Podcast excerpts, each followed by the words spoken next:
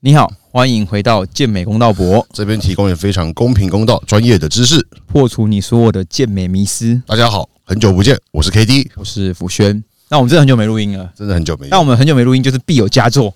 对，因为我们今天邀请到了一位，我一直很想跟他认识，但是我们天南地北啊，真的是没办法见到面。然后好不容易找他请上来了，那你来介绍一下，你今天帮我们开个头，介绍他的一些经典事迹，然后让他自己等下再切入主题，这样子。经典事迹吗？对对对对，好，经典事迹来讲的话，就是其实他也是我非常喜欢的一位选手，那就是 Eddie 蔡明杰。对，Hello Hello，他封神的时候是我在去年的区域赛，对圈粉的，因为真的我非常喜欢他的古典，我非常喜欢他的古典。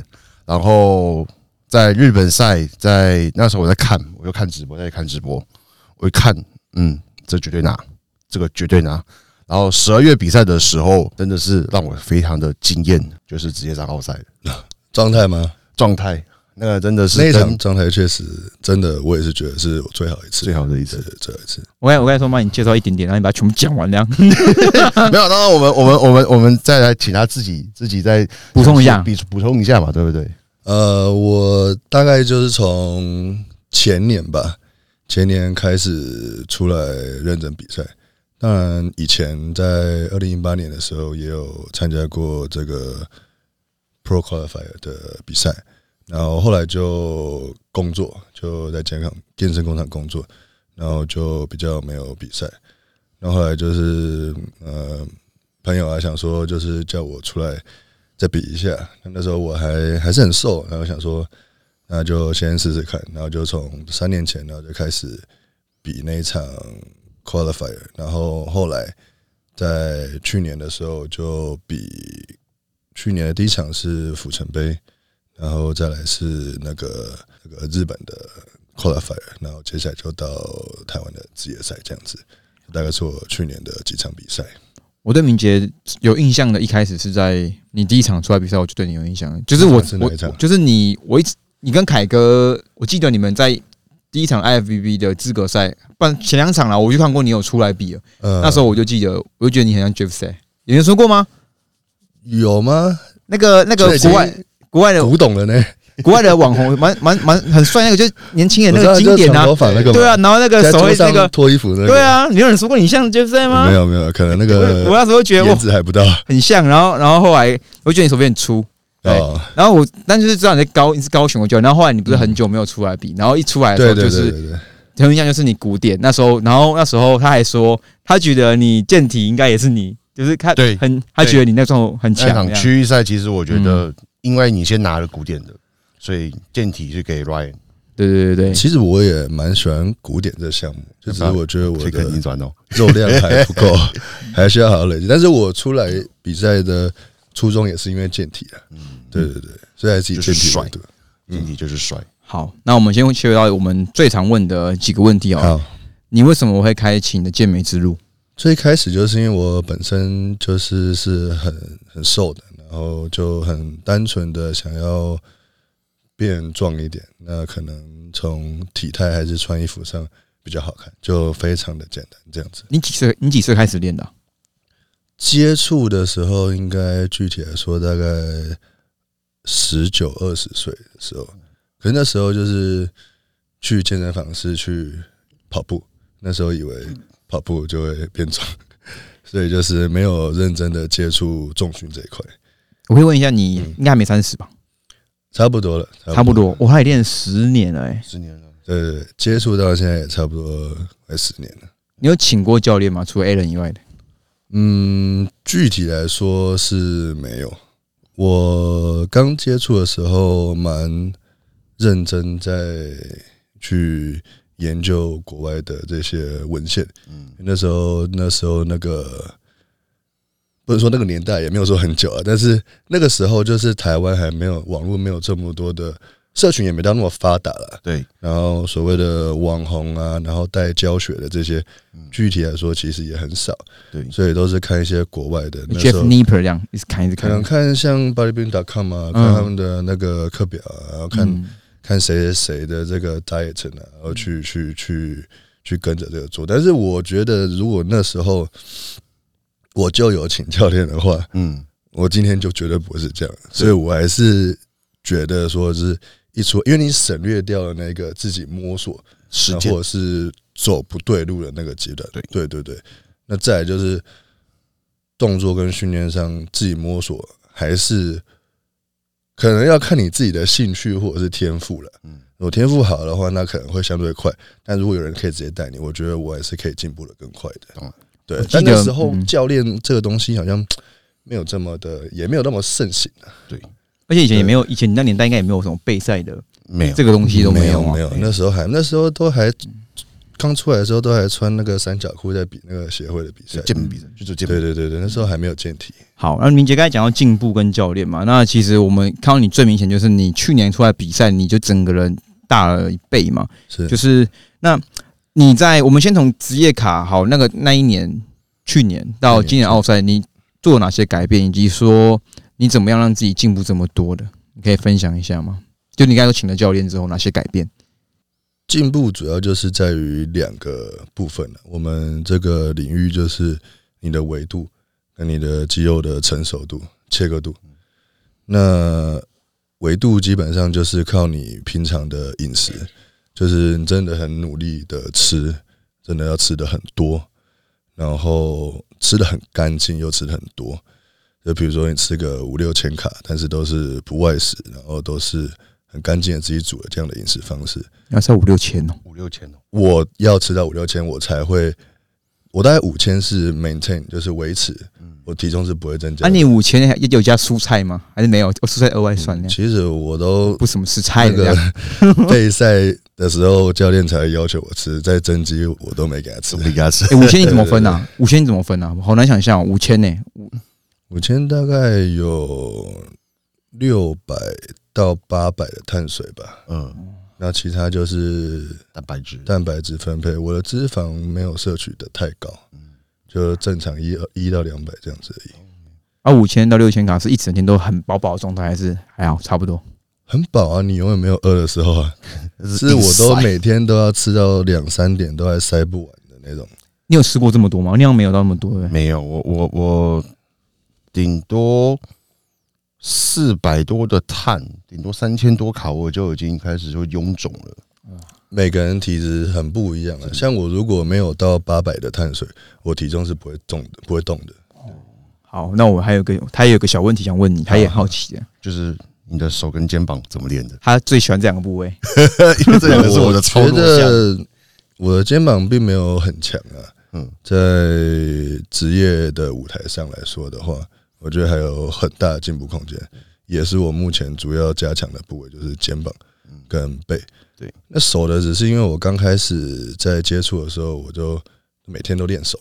哦哎、，这个我好像我们我们不止听一个来宾说过、哎，我们有几个我们常问说手很大，都是都是讲这句话，是我一开始最喜欢练手。因为手怎么觉怎么讲，就是那时候还不会，嗯，也不是这样子。那时候就是你还不会，没有很会练的时候，嗯手是最好掌握到那个泵感感感受度的部位，所以就是你就觉得你可以可能做比较重啊，手可以做比一般人重啊，然后你可能也觉得练起来比较有那种自信哦，那你就我都每天都练手，那基本上就手其实我觉得也很简单，你不用搞得太过复杂，就是杠铃弯举、cable 弯举就很简单这些，然后重量重量。就这样子，对。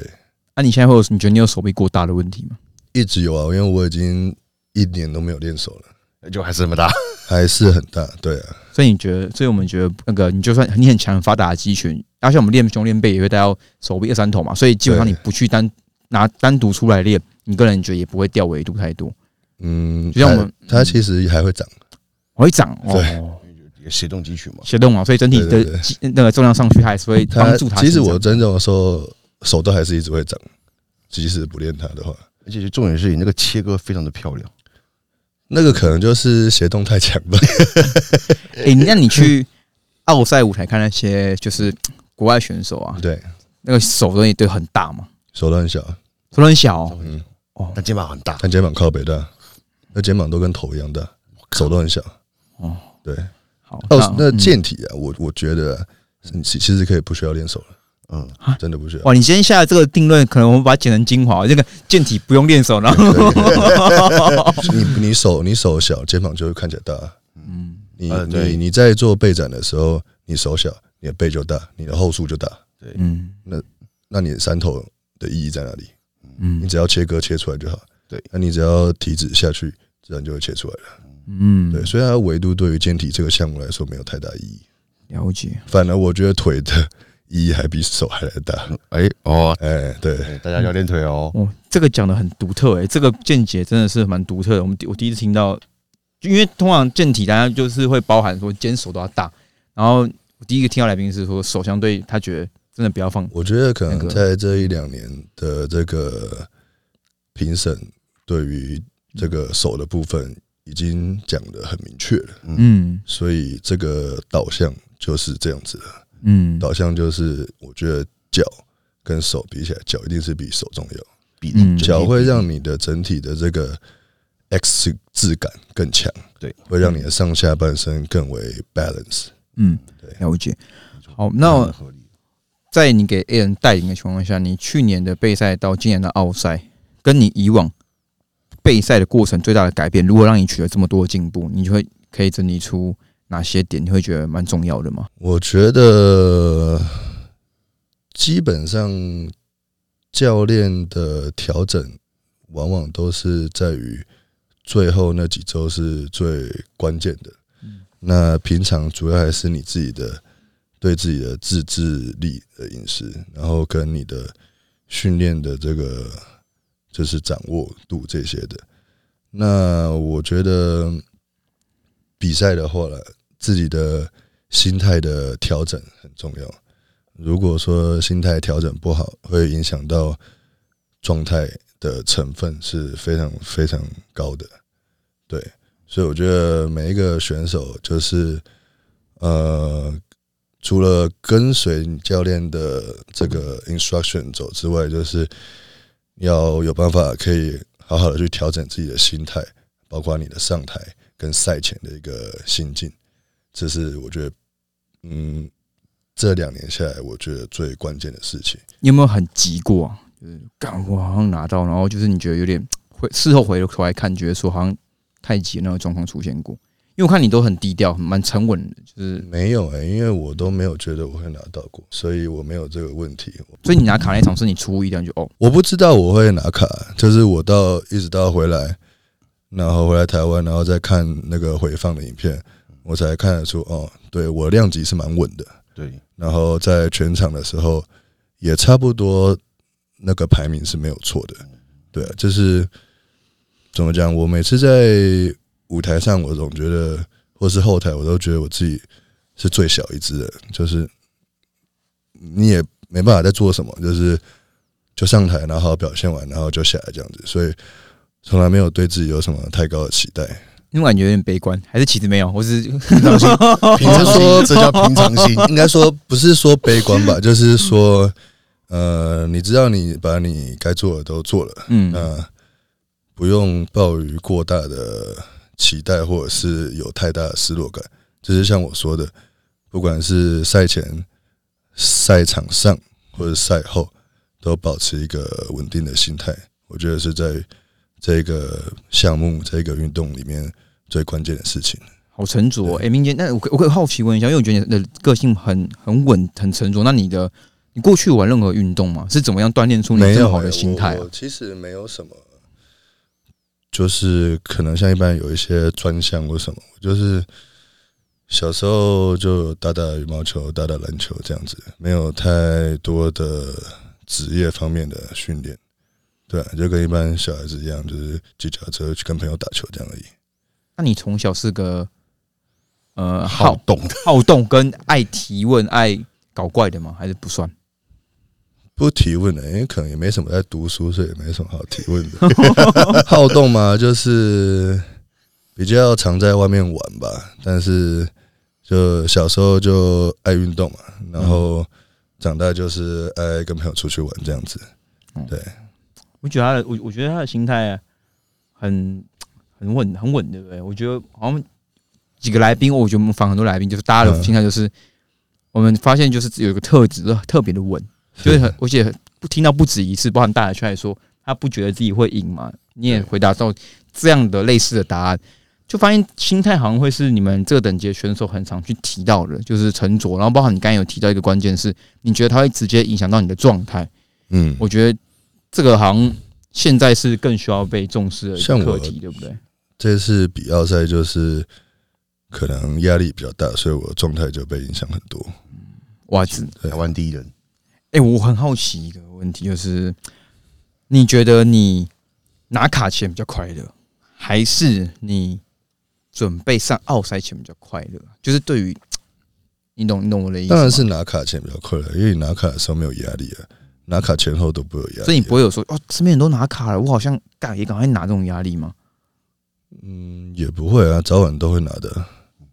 哦，好稳哦，稳，真的对啊因为真的非常的稳。现在这个，你你看，我们台湾算稍微比较慢一些些嘛。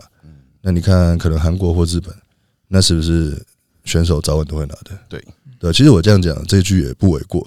不是说我实力很强，但是就是只要你持续在这条路上继续走，一定会有你拿卡那一天的。对然后所以你觉得你拿那我们刚才问的是，你觉得反而上奥赛前你会觉得那一年的心态都很紧绷，是不是？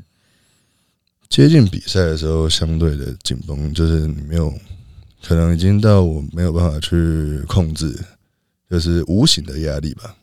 对又啊，很激动，激动不会哎，悸动，悸动？很好好向往那个舞台那样子的悸动。全世界最高殿堂，不会，不会到那个时候你不会向往那个舞台，你就是一直在沉着面对自己。在担心你的状态嗯，是不是能够表现的好。其实有一个问题，刚才没有问，但我们其实应该很多人想知道，是你两周内取得职业卡，然后并且获得奥赛资格，你应该也看到很多质疑声嘛？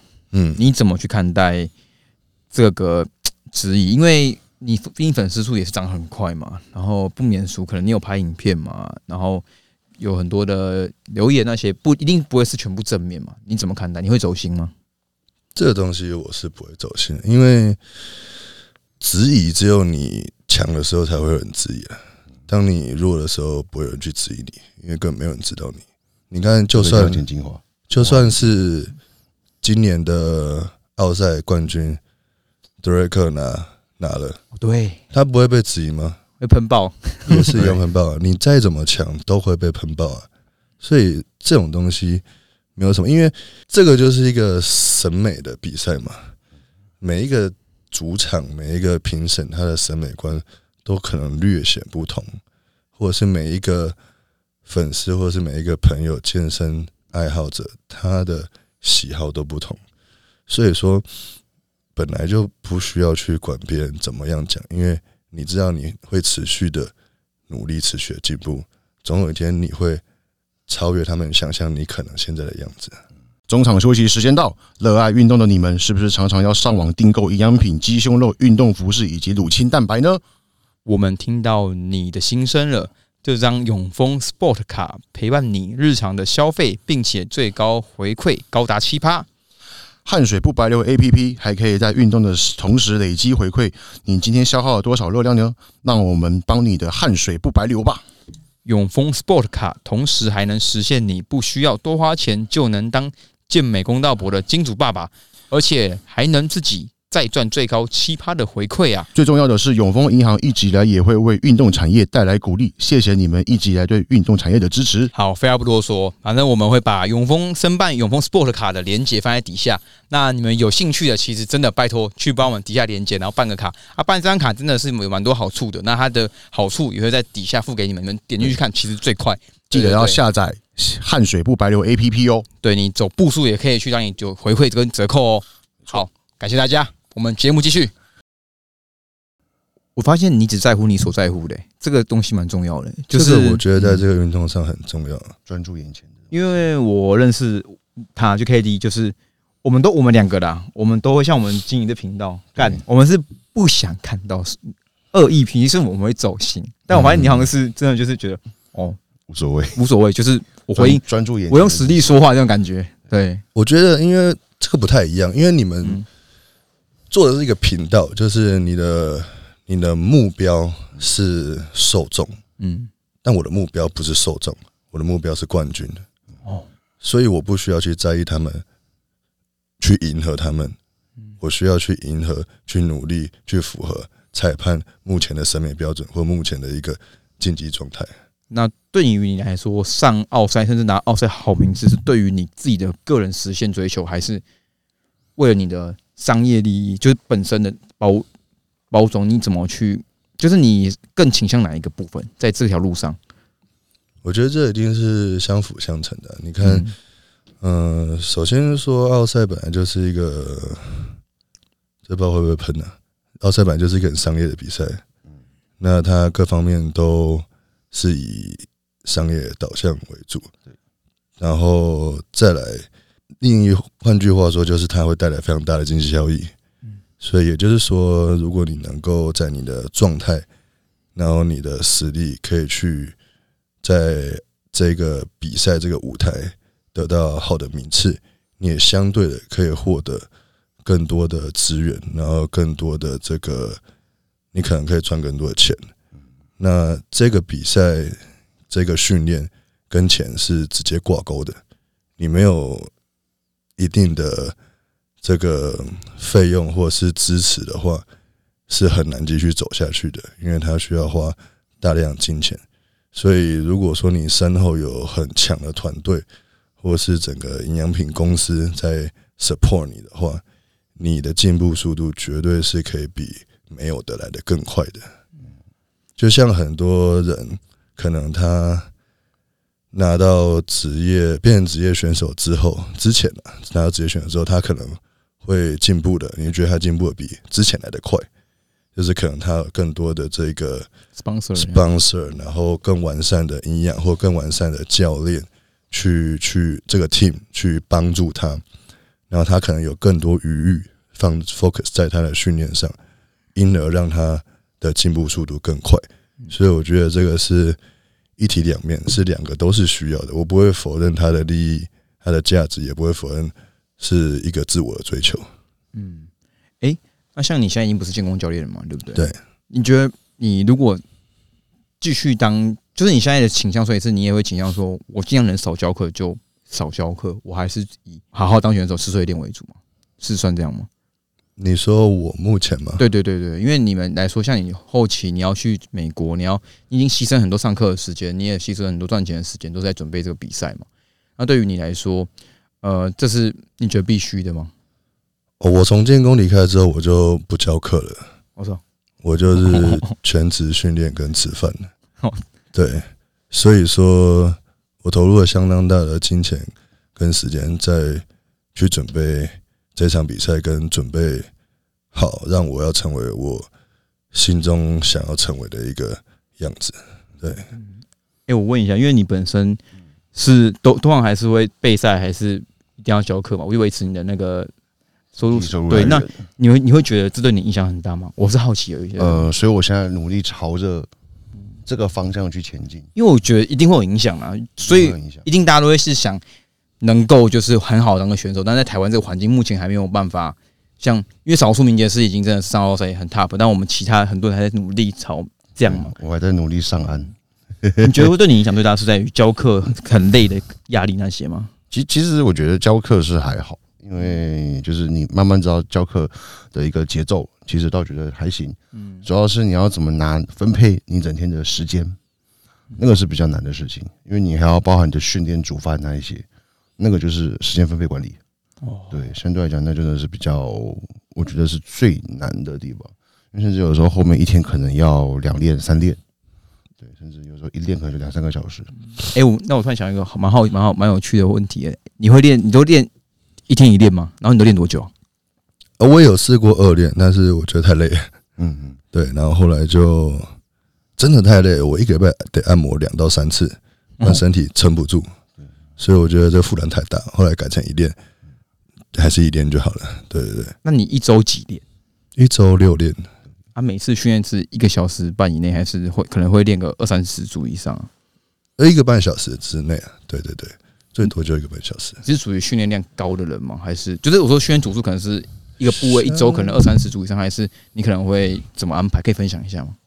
哦，我吗？我我我的这个训练的课表跟目标其实很简单，我就是只有那个一个礼拜一次腿，然后其他时间就比如这样就剩下五天嘛，对，五天，然后再就是胸肩背，胸肩背，胸肩背这样子，所以我胸跟肩会一起练，然后背单独训练，背肌群比较大，所以就是呃腿嘛，嗯然后胸肩呃隔一天背，嗯，然后胸肩隔一天背嗯，对，这样子大概是这样。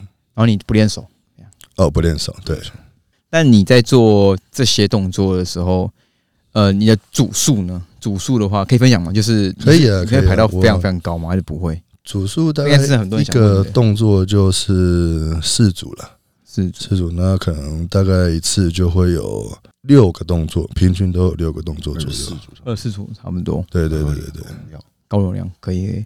那对于你来说，你觉得很多小白会一直把问题导向是动作上，嗯，可能会呃那个课表上面。那你个人会倾向说，你觉得在于进步的关键，除了你刚才分享的心态以外，你会觉得是哪个更重要？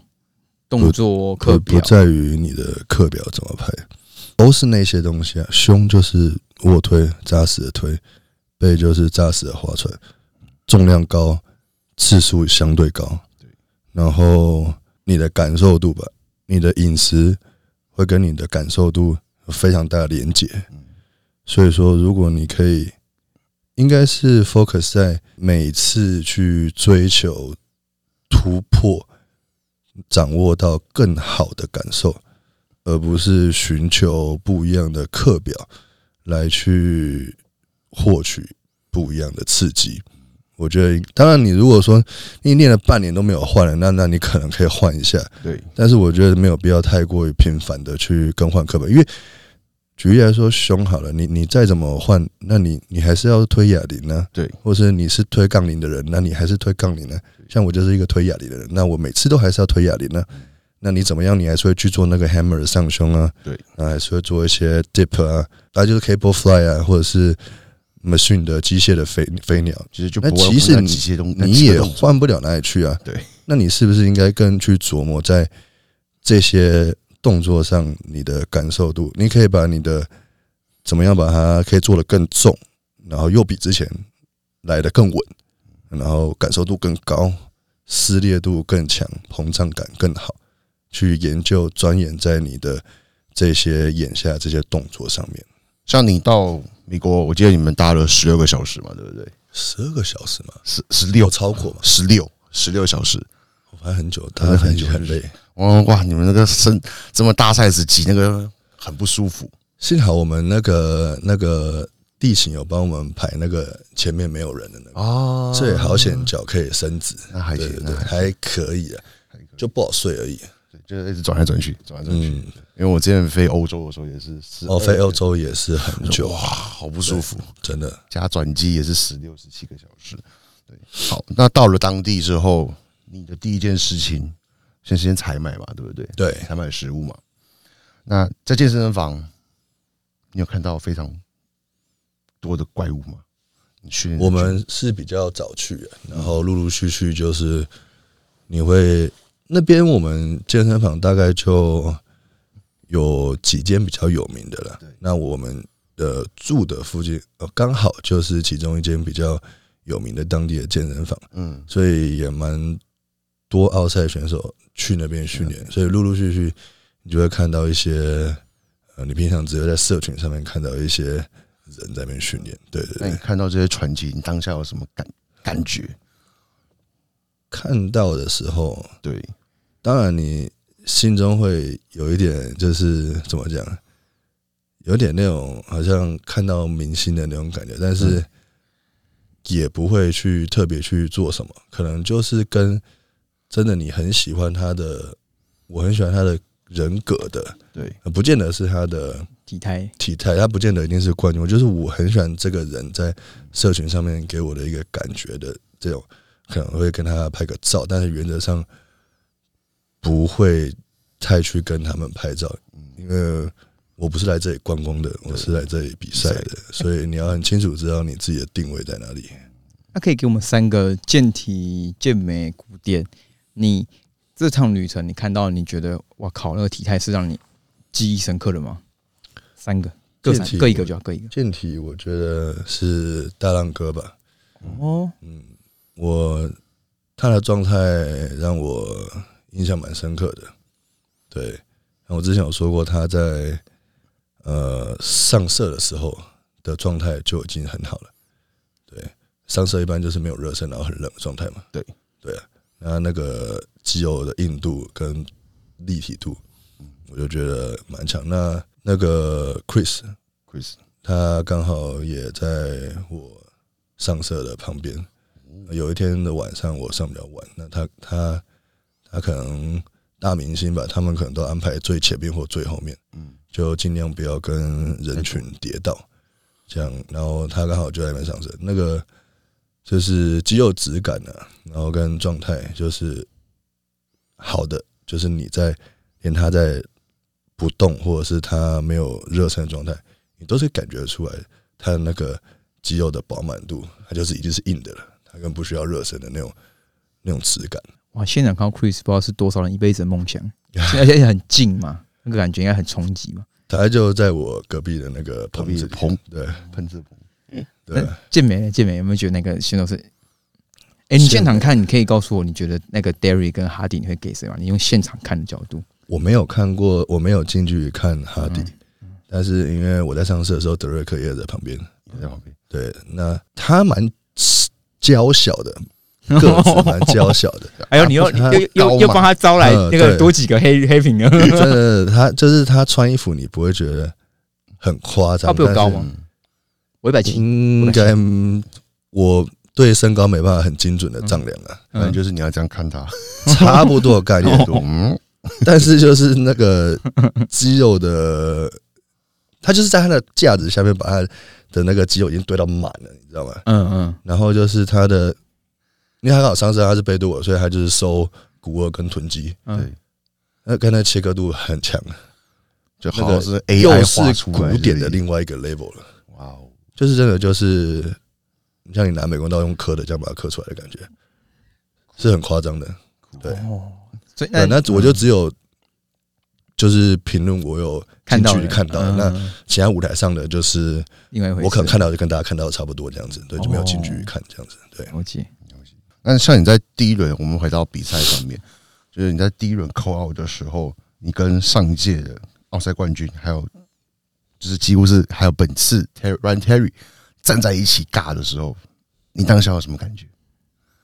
当下你其实就只知道他在你旁边，但是你也你不会有心思去管其他人。管其他人，对你就是 focus 在你自己，呃，可能教练提的一些要点，然后腹部斜那个腹斜，对。然后跟 posing，然后跟呃台下的裁判这样子，哎我完全没有余力去看去管身边是谁，就是你会想说，诶，他们摆什么，然后你去注意，不可能，不可能，不可能。绝对没有那个时间，你也绝对不可能做这个事情，不应该做这个事情。OK，因为呈现的是最适合他的，对。你应该呈现最适合你的。嗯，从来不会是去模仿别人的。除非说你在非赛季的时候，你觉得谁的你很适合，然后你可能跟你的教练讨论下来，呃真的不错，那可以再去研发成一个你的 version，但绝对不会是在舞台上才临时做调整，对。这个太过于冒险。对，你好像没有一种感觉是去国外观光，你反而会更多放在自己身上是，我是要去好好比赛的。就是从刚才聊天感觉起来你，你没有想要过多的去聚焦在看偶像的感觉，反而会是你会很专注专心在说我是要去拼的。这这个是不，绝对不会是看偶像，就是嗯这就是一个，就是你的、你的、你的生涯、你的工作，还有你的一个最基本的责任，就是把这个事情做好。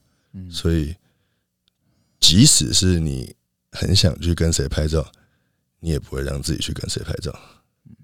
他那个很酷诶、你不觉得吗？我觉得心态上很酷诶、我们有些人可能我看他就是说，哎、上奥赛好像就是很爽，就是就是我去了，不管怎么样，就是一个很里程碑。然后，但是你的心态很坚定，就是我是去当个选手，我是去好好的奋战，这个我觉得很厉害。怎么讲？你拍照就可能是观光，有些人去一生就去一次，他可能可以，他可能就是尽量的去跟这些奥赛选手拍照。但是我们之后还会再去啊，所以不需要那么急着拍照。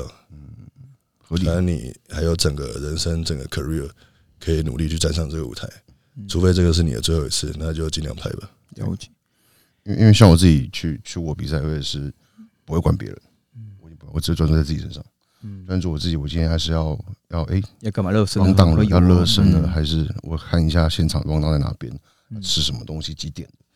所以基本上，呃，如果是我的话，我也不太会去想要跟对手合照，嗯顶多下来。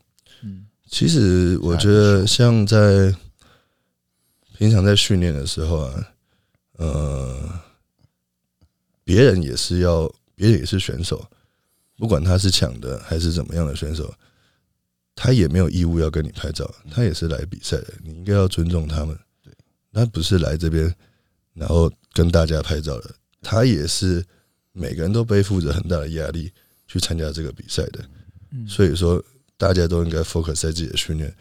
那比赛的时候，因为我毕竟是第一次参加，所以我没有那么熟悉这个流程，嗯，而且它可能每年在不一样的地方，它流程时间上都会有略略有一些差异。对，所以我就是很呃战战兢兢的再去抓这个时间，对，热身时间，你上游的时间，然后你上场跟这些 timing 点，然后整个流程，所以你不会有那个余力去想一些其他的事情。那下来基本上你也是就很累，你也不会想要再去做什么事情，就是休息了。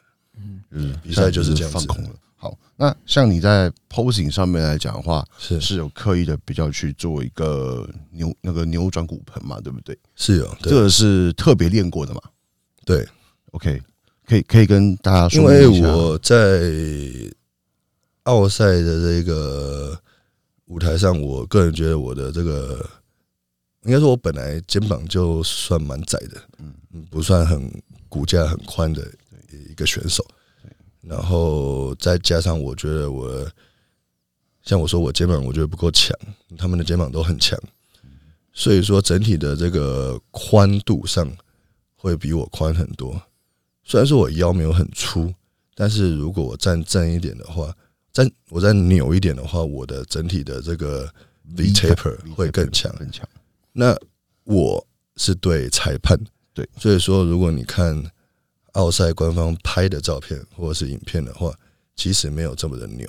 嗯，但是如果你从其他的角度或者是其他的直播角度看的话，可能会觉得有点斜，对因为他们可能会有点从上面或从侧面去看，对不是正中。但因为我是正对裁判，所以我说，如果我们是看奥赛官方的照片的话，就没有那么的可能那么的歪斜的感觉。因为奥赛官方的照片是裁判后面直接从那个角度去对着你拍嘛，所以就相对来说就是比较正常的，就是裁判看到就是应该是那样啊。他们那个会比较高嘛，因为嗯就是从上面嘛，对对，嗯而正就是架在裁判头后面，嗯所以一定会感觉比较压一点。嗯然后再来就是距离离我越远，嗯，就会感觉越压。但我距离裁判很近了，他就不会觉得我很怕。不过再来，我就会调整我的这个 posing 了，就是因为在今年会把我的整个肩膀跟背的维度再拉上，去大很多。所以说我目前目前呢、我就已经可以站。我目前这几个一两个月在 posing 练习的时候，我就已经可以站相对的正面。那我自己觉得也是有宽很多的。那像你上台前跟比完赛下来，在心情上面，你觉得你有什么给予自己几句话吗？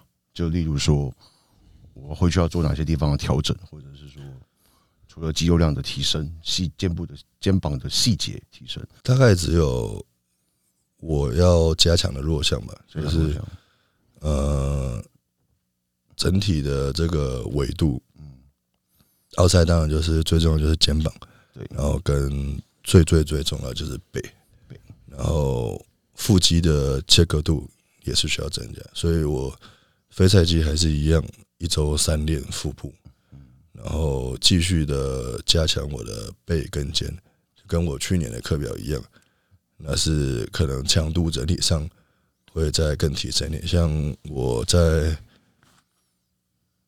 呃这个月，我就会再飞去找我教练，在他那边让他带我训练一阵子，这样子。预计在多久？预计预计大概就是过年前回来台湾来对对对对，可以问一个问题吗？就是你在赛后，因为我们都知道，呃，对你打击是大吗？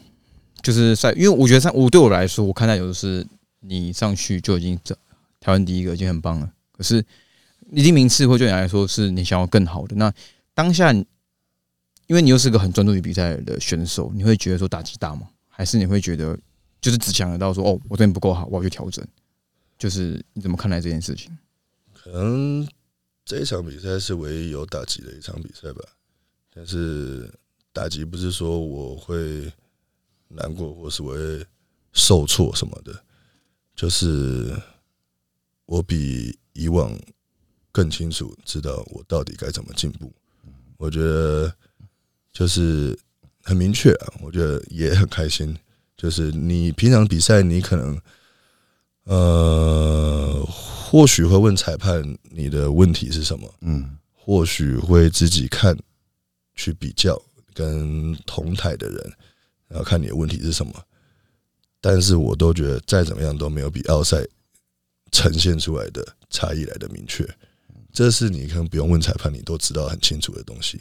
所以我觉得这有打击，但是我也很开心，就是不会难过的那种打击。我我不太知道怎么去表达，就是你很知道你到底要该怎么做。嗯那像我说，这这本来就是一条很长的路，就是你你能够越明确越明确你要怎么样去进步，那绝对是更好的。对那那天比完是几点的？那天比完大概接近中午而已，因为中午。我也是第一次这么早比赛。嗯他九点半的时候比就，预赛了。对对对对对。你有没有出来比赛之后，妈的，我想要去练的？你说比完之后，比完当下就觉得，干，我想要继续练，把弱项加强起来，是不会，那个时候的身体状况应该是没有办法动了，没办法哎、样。我我我刚才有心理上太过于疲累。OK，我刚才其实先补充，就是就是因为这场比赛你知道自己弱项，可是，在状态上你觉得你呈现是最好的嘛？就是因为你刚才最早以前你有提到说，你觉得这场比赛准备让你压力比较大，但你的最终呈现在状态上这场比，赛的状态不好啊，你觉得不好的。这场比赛状，我在上台的时候是没有充血的，嗯就是我的协议可能打不进去。虽然说我的备赛方式跟以往没有太大的差异，应该是属于保守的一个方式，但是为什么我一直强调说心态上的问题，就是即使是一样的方式去复制，或者是稍微略微改变，但是心态的影响还是可以很大的。所以也就是说，你请到再厉害的教练，或者是可以帮别的选手背出很好的状态教练，如果你自己的心态呃不够稳定的话，压力太大的话，是可能影响着你的状态。我觉得至少五十趴以上的，嗯，五十趴是真的很多。对好，我们来跳过一个严肃，这些严肃的话题。好，这些过程中，包括你比完赛、比赛到到美国之后，有没有一些有趣的事情可以跟大家分享一下？你说我之后旅行吗？还是说我就是在在赛前在这个奥赛的？这个过程中，就是包括你留在比完赛之后在留在那边待一阵子，嗯，有没有发生一些什么有趣的事情？有趣哦而。且你太关注在于说自己本身，所以完完全没有办法感受到，好像没有没有办法好好享受这样旅程，都在感受你的情绪跟呃，这一次出去最主要就是比赛，对，然后另外一件事情就是我带我的爸妈去美国玩这样子。哦，对，就是我想说，以前可能就是家长带你出去玩，那难得你有能力了，就是可以换我带他们出去玩这样。毕竟他们年纪也大了，所以我很 focus 就是在他们开不开心这样。就是对，就是把他们照顾好。那其实我对旅行不旅行其实没有太大的感受。对，就是赛前的话，就是当然就是很专注在于比赛。那赛后，我发现有一个很奇怪，因为我平常是从来不吃甜食的人，对。我就是不管有没有压力，就是我讨厌吃甜食，平常我都不吃的那种人。对，但是我在这场比完赛之后，我每天都吃很多巧克力，不知道为什么，但我压力真的可能太大哦。就是吃到我自己都有点傻眼，但是我又还是得吃，一直吃。还是美国的巧克力？太甜太好吃了，美国的食物真的蛮难吃的，蛮难吃的，对，蛮难吃，就是很咸啊，不然就又咸又甜。就是你每一餐就只能吃炸的，就是素食，就是没什么好吃的。那你有去检视一直吃巧克力这个行为，可能会不会是你真的你有去重检视说会不会是真的可能压抑太久嘛？就像你刚才讲提到那个，你有想这件事情吗？因为你好像嗯，再说一次，你有没有就是从一直吃巧克力压抑不住对甜食的这个渴望，嗯会不会让你去想，哎、难道我真的是因为压力，就是去想这些行为吗？还是对你来说会觉得就是把它释放掉就好？对，因为对你啊，你是个很自律又非常非常优秀的啊因为我正常就是比完比，我一般备赛不会特别有食物的欲望，嗯只有这一次有食物欲望嗯，而且很强。我平常备赛是不会乱吃东西，就是不会像别人需要去努力去克制，嗯我是不需要的，就是因为我备赛热量还蛮高的，嗯所以说我都是顺顺的吃就好。我的备赛是比增肌还来舒服的一个饮食状态，但这次比赛就是很什么都很压抑，也就是很压抑你的饮食，然后赛后也没办法克制自己，就是会乱吃东西这样子，对啊。但是到回台湾之后，就又突然不想吃甜的了，就是结束就结束了这样子。调试好了这样你这。样子，你这样子，你有测量过说你上台的时候跟回台湾这个体重差了多少吗？呃，没有，但是原则上我吃外食是会掉体重的。嗯，因为吃不够热量，哎、对我只要没有干净吃，我就会掉，所以很难消化。你有没有腹肌过吗？没有腹肌过，那可能要增重到破百的时候，可能快要看不到了，但是还是会有点样子。对。哎、我蛮好，我我刚才很想问一个人，因为你刚才没有提到 Ryan Terry，你有你有现场看到他吗？他在隔壁吗？他那个拉丝是真的跟 IG 一样，真的非常非常夸张那一种。再少一点点，不过他应该是全场最拉的了。哦，对，比大浪哥还极致。我我其实大浪哥比较不属于拉丝的那种那种感觉，他就是一个很饱满，翻印度，很像那种刻出来的石头的那种感觉。AI AI 跨出来的对对对对对，就是人家像那种 IG 上面之前不是流行那种 AI 的那种肌肉感差不多就是那种感觉。立体，对，立体立体就是包括那种黑人的基因啊，你们两个协议的元素。你们两个讲一讲，感觉你们两个语言倾向是给那个大安哥的、哦。但我哥我我我 Terry，我觉得他就是一个就是情怀累积累积很久，就是你看得出来他身上他每一个肌肉都留着，就是他每一天的努力的那种感觉 的一种，老就是肉，很不一样的一个岁月的感觉。对，但是当然可能白人的基因不会像黑人那么 pop，嗯，但是他尽可能把它做到质感最好。质感最好对，那我们的曾经的奥赛四点八的那个 Jeremy，我很喜欢他，他本人现场强不强？现场啊，这个就可能比较两极了，但是毕竟他有他的光环，那他的，我觉得我也蛮佩服他敢就是这样出来比赛，因为你你怎么讲了好像很多贬义？为什么是什么叫出来那个？就是你想想看嘛，他嗯人家每年都在比对，他又从就是可能没没练，然后又练回来。他每他之前也是比一比，然后就跑去开刀，然后隔年又回来比，对，然后然后才没有拿到冠军那个就已经我觉得已经很疯狂了。那这个我觉得又更疯狂。你那么久没比了，现役选手那么强，每年都在进步，嗯对，然后你抱着这么大的光环，你敢出来去比赛，你可想而知他的那个压力嗯，可能是比我大千倍的，对吧？对，像他那个可以撑得住，我就觉得很佩服了。对，像我们之前他能背得住那个压力，那个心心理的那个坚强的程度，就已经你根本不用看他什么状态，我就觉得这是我很佩服的。对。嗯。Kevin Kevin r e r o n 那时候复出的时候，我们也是哇，这个老家伙复出比赛嗯。太恐怖了。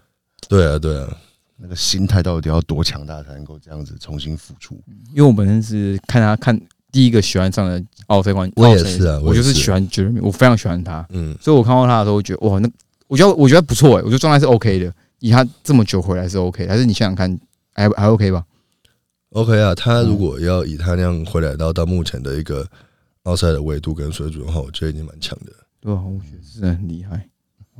OK，像在这次比奥赛的过程中，呃，你觉得厂商或是台湾赛事协助哪边你最多？我觉得就是像我的赞助商 Team Joy 嘛，他对于我整年度，然后包括我去美国这一趟备赛，都有一定程度上的一个帮助，所以就是当然是最感谢他们。然后另外就是营养品 Nature Can 的部分，也是给我非常充足的这个蛋白粉。然后跟完整的一个营养品 supplements 对，去，就是我不需要再额外的去去添购什么，就是基本上他们都给我非常好的 support。对对对对，还有没有海龙王？不是也是大干爹？海龙王 对啊，海龙王就是他一直都是我怎么讲很久的好朋友了，所以他他应该不是说。这一次或什么，他一直都是我很大的一个支柱。就是从不管像我去日本比赛的时候，他也有协助我。嗯，啊，那时候，嗯，我可能也没有那么多的费用或什么，就是那也没有没什么名气，也不会有人去 support 你。嗯，他都一直很看好我，不管我状态怎么样或者成绩怎么样。对啊，我感觉。我觉得就是今天跟他聊那么多，我觉得他真的是一个很，他不会觉得自己是被看好的最最耀眼那个新的感觉。你有没有这种对自我的附加那种？我是奥赛第一的，我是台湾第一。对，我都一直觉得我自己很烂诶、欸。那你会不会因为身边一直说哦你是奥赛第一的那种，让你反而感觉压力很大？会啊，因为我发现，因为这种人应该就是很低调、很低调的人，然后反而是身边会有每天都好几百个讯息说哦明姐奥赛加油，明天，然后看到就觉得我操，很多人想要蹭你。会压力很大吗？蹭不蹭那个我倒觉得就无，反正是确实这个是让我压力很大。像我说，我平我比赛这么多年了，我从来不会有压力，就是唯独这一次压力让我没办法控制，然后衍生出一些不必要的一些行为行为行为举止。一一一百则讯息打开都是在帮你加油，那个压力应该是觉得我操，反而 而且我都是就是我也是尽量想要。每个人都回复，对不不回又觉得你好像很大牌，对不对？我就不想要让人家有这种感觉，但是有时候回就是大家回的东西，我又大同小异，但是我又不想要每个人都回一样，而是很尴尬。然后再来，我又我可能又很累，我又要要比赛，或是我当下状况很不好，然后我当下我已经很累，我已经不想回讯息，我还是得处理这些事情，但是。就尽量吧，我尽我所能去回复，然后去执行我的比赛。有啊，那时候我看到你那个线动，吃完米饼，你放在旁边睡觉啊，那个线动我看到。那时候对、啊，那时候，而且我去美国，我状态其实很差很差，时差，我时差，而且还连续长了两次水泡，本水土不服。对，然后我就是那种火气大，牙肉。都种种流血，牙流血哦，发炎，很就是很多问题都一次来。你觉得是气候问题吗？太干燥，睡眠会不会睡不好啊？睡得很差？我没有在睡，我都大概三四点睡，然后早上六点自然醒。我觉得睡眠应该是，而且我六点五五六五点就会醒来一次，然后然后就逼自己睡，然后可能六点醒来一次，再逼自己睡，可能八点要起来，就睡不着了。这个是每天顶多睡四个小时，因为这维持了容易睡不好，容易嘴巴会会容易牙龈发炎那些，就是火气大的征兆。就是平常可能你两三年才会发生一次事情，然后全部挤在了两个礼拜全部发生了，而且还重复发生，是最扯的。你嘴巴可以连续破两次，是很折腾的，很扯。正常你一年破一次就很多了。对对啊，诶，那像你这样子，你们去健身房开车嘛，对不对？我们开车通常开多久？我们那蛮近的，因为像我说，刚好在我们附近，所以大概十分钟之内就会到。那还好。对对对对对，你试试可以跑健身房的。嗯，对啊，就像我早上可能去游泳一次，然后就练一次，然后晚点再去游泳一次这样子。哎，这些问题为什么比完赛就好很多？刚才上面讲问题，比完赛之后就瞬间都不见了。比完赛到回台湾之后就好一点，就没事。